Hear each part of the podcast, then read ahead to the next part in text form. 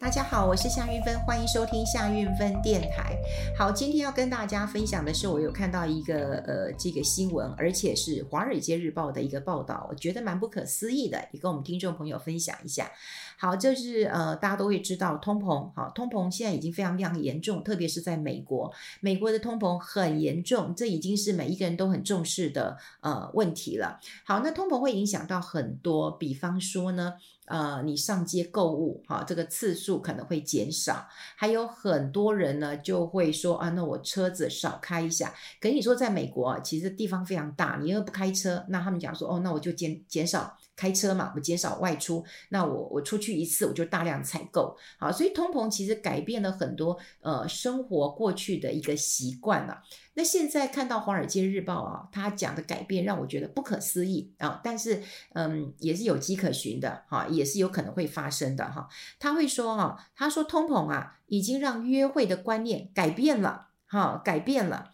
他说呢。有人呐、为了要这个省钱，干脆呢就是不吃呃这个餐厅啦、饭店啦，直接就散步吧，聊聊天吧，谈谈心吧，哈。那过去约会也可能是这个男生来买单的，那听说现在有一些改变了。那呃，在这个呃，听说有个约会专家，哈，他叫这个呃 Julia。好，他是一个约会专家，他就说约会呢，应该呢，大部分大家都会用奢华的礼物啦、极致的美食啦，还有美酒哈，来表达他们的爱情。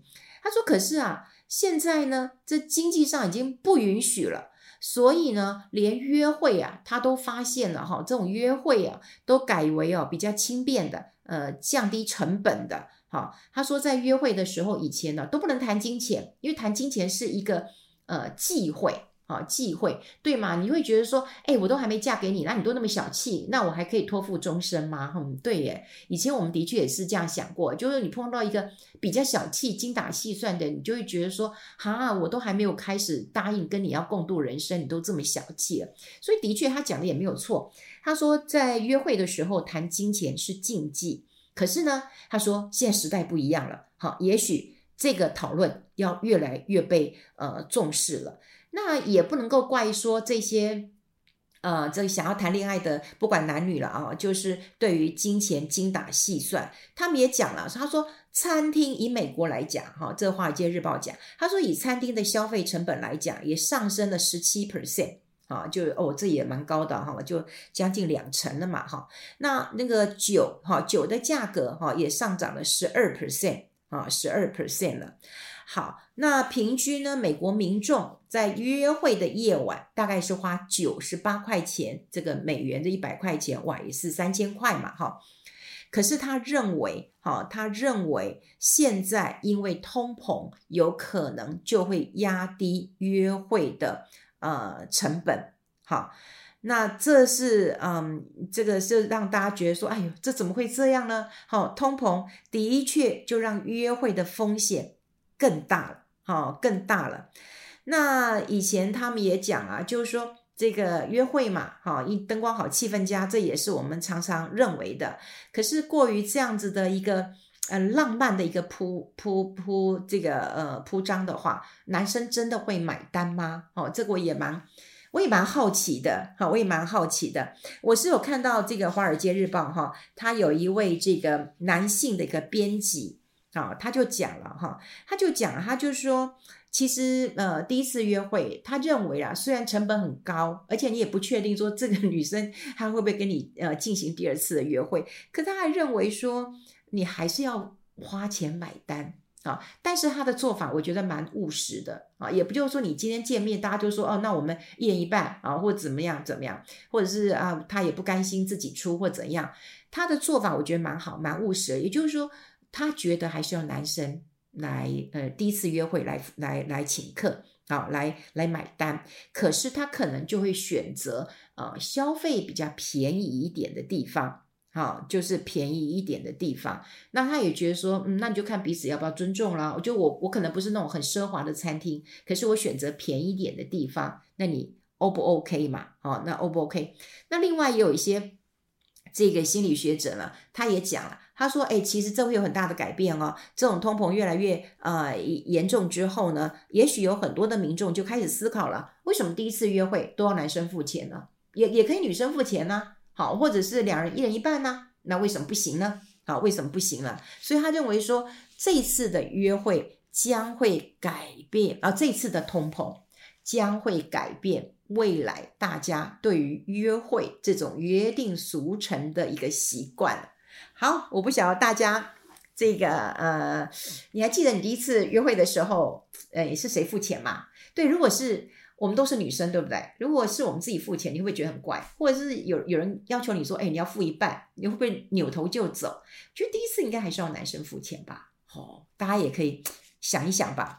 但如果嗯，对，如果儿子，我要问问看，对他都他付钱吗？那我就会关心他，那你负担得起吗？哦哦，好好好，这个我们可以来呃讨论一下。好，除了跟大家来讨论一下这个通膨改变约会呃之外呢，我也要跟大家来聊聊几个议题啊。这几个议题呢，也是在最近这几个月当中被提提起来。但，呃，我有很多的朋友不懂啊，不懂就是这种观念，所以他们就问我说：“哎，怎么会有这种这种说法？到底是怎么样说法？为什么叫安静离职啊？那谁离职不是安安静静的离职？难道要敲锣打鼓吗？还是鼓励大家安静离职，就是不要呃这个办这个 farewell party，也不用吃饭了哦？”我说不是啦，那其实有安静离职，还有一种叫安静藏私。好，然后，然后还有一种叫，好像叫安静开除，对对对，就这几个字。那这个几个字让大家就会搞混了啊，搞混了。那这些关键字其实在职场当中都有出现过，所以我们在这边也跟大家来这个聊一聊了哈。好，这个呃，市场上有几个关键字，先是安静离职，好，这个。这个安静离职，它其实安静就是那个 quiet，be quiet 那个 quiet 安静了，然后 quitting 就是离职嘛，哈，就安静的离职，这是国外这样翻译过来的哈。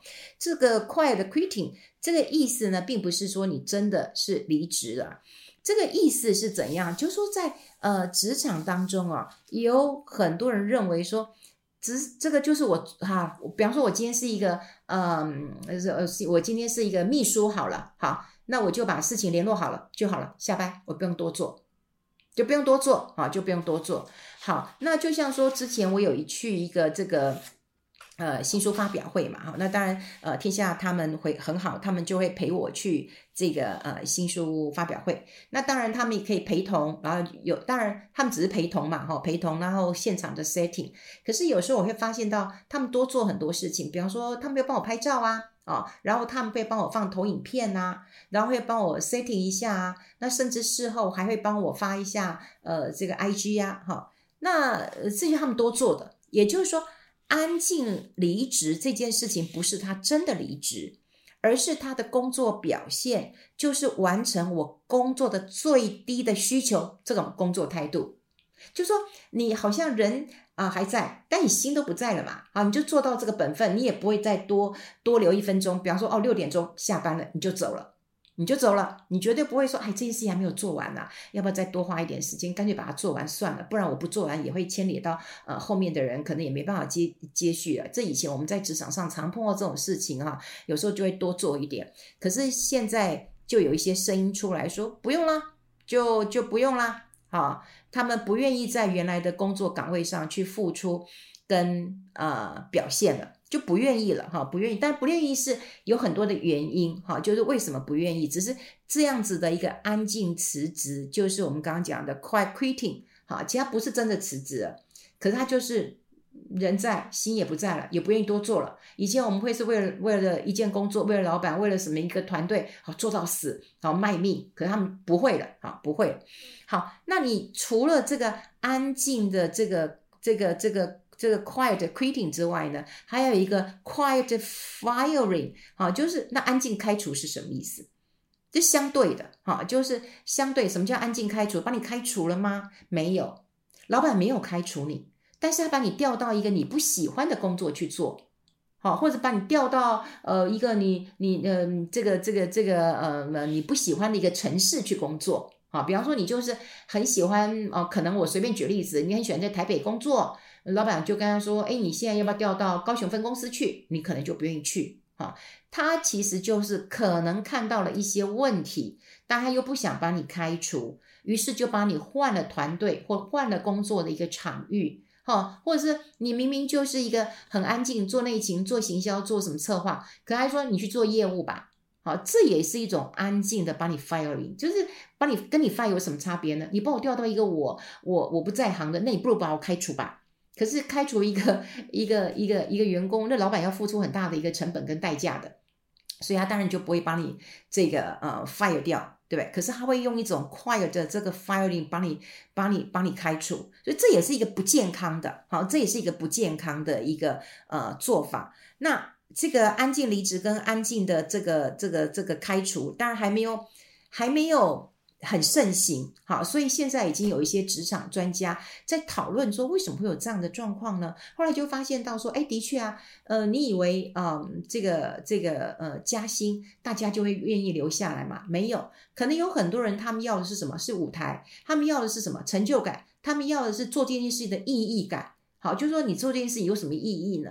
那你老板你要不要给他一种意义感？又或者是说，今天员工多做了一些什么，你要不要给他一些奖励？比方说，我刚刚讲过了，我我嗯，他们陪我去做新书发表，其实他们只要陪伴我就好了。当然，他们讲讲讲是讲陪伴啦，有时候他们就说，嗯，把组织伺候好就好了。也就是说，我今天去，嗯，档案没有问题，现场没有问题，嗯，带杯咖啡也就够了，就他们的就做这件事情就够了。可是他们多做很多事情。啊，多多做很多事情。我刚刚讲，比方说有 QA 的时候，他们可以把麦克风递给他们，又或者是说事前事后的一些记录，这些其实都是多做的。他们也可以不做，可是他们做会被我看到，我看到以后就跟他们主管讲，然后我主管就会有有有人就会去称赞他们。那被称赞以后，他们就有这种这种我们刚刚讲的就 meaning，就是有个意义感，那他们就会愿意做。那如果说今天没有被称赞、被看到，你说他们。可能也没加班费哦，可能让你补休一天而已，你也没有什么加班费，那为什么还要跑来跑去跑这么累，还要牺牲跟家人相处的时间？好，所以我觉得安静的离职，它是一种不不积极、被动式的一个工作。可是如果说能够被看到，被老板看到，好，我觉得这很重要。那另外开除这种安静开除，就是老板的心态。那当然有很多职场专家有讲，他就说。呃，每一个人就老板，当然对员工是有期待的，可是你这期待必须要很透明，然后最好是可以量化的，好，可以量化的。那如果说员工达不到，你当然就裁员嘛，你就裁员，你就是要很明白的，好，这个知道，好，就是这些策略都要很清楚，好，那就裁员。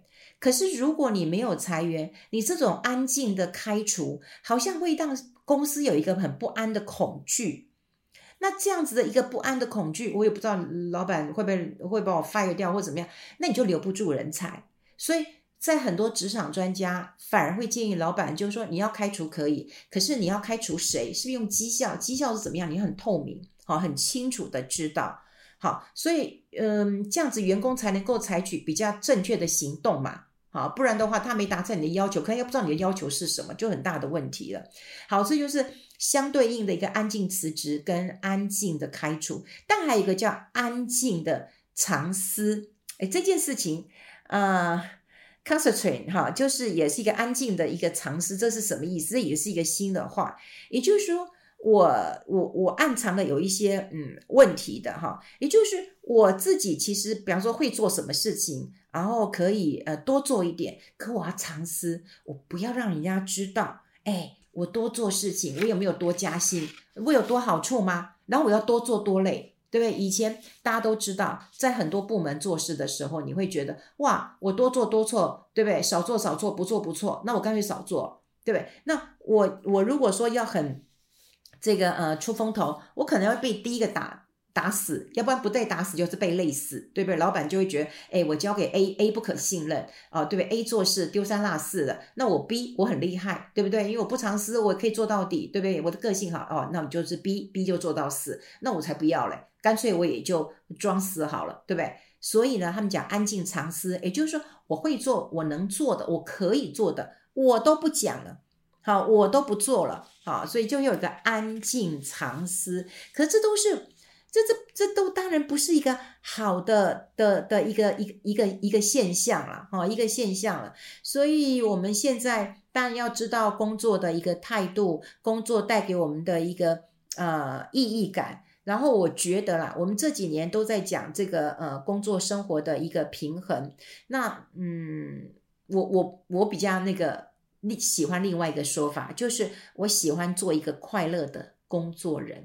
我觉得我很喜欢这个，好，就是说，呃，我这个工作是带给我快乐的，是有成就感的，我是喜欢的，我这样去做。你说工作与生活平衡，那真的。